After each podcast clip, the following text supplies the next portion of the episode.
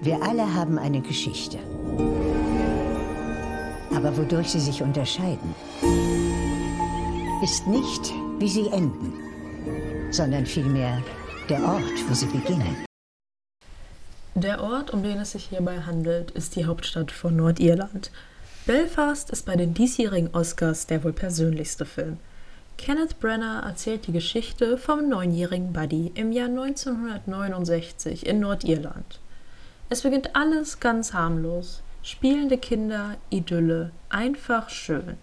Bis dann plötzlich ein Männermob mit Knüppeln und Bomben beginnt Autos anzuzünden. Die eben noch so heile Welt wird zerstört. Buddy, der aus einer typischen Arbeiterfamilie kommt, versteht die Welt nicht mehr so ganz. Alle sind auf einmal ganz anders und sein Vater ist nur noch am Wochenende zu Hause. In Nordirland gibt es nämlich keine Arbeit mehr für ihn. Von seiner Mutter erfährt Buddy auch nicht so wirklich, was los ist.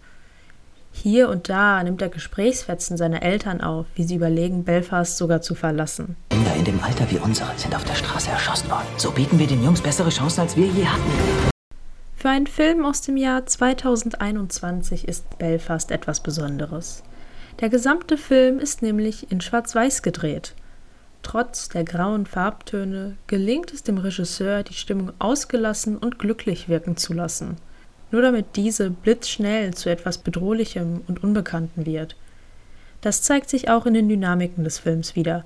Familiäre Geborgenheit und die Bürgerkriegsgewalt stehen sich stets gegenüber. Alles wahrgenommen aus einer sehr naiven und kindlichen Perspektive, die dann immer wieder sehr real erscheint. Dies wird auch einer der Schlüsselpunkte für diesen Film sein die Authentizität.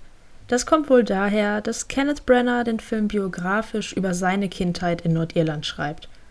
Aber nicht nur das, die DarstellerInnen haben fast alle ein sehr persönliches Verhältnis zu den Nordirland-Konflikten. Manche haben ihn vor Ort miterlebt, andere wurden wie Buddy von ihren Eltern vor dem meisten geschützt. Und wieder andere haben sich dazu entschieden, ihre Heimat zu verlassen. Diese eigenen Erfahrungen mit diesem Bürgerkrieg zeigen sich stark in der schauspielerischen Darstellung. Das macht den Film dann auch wirklich aus. Aktuell läuft Belfast noch im Kino.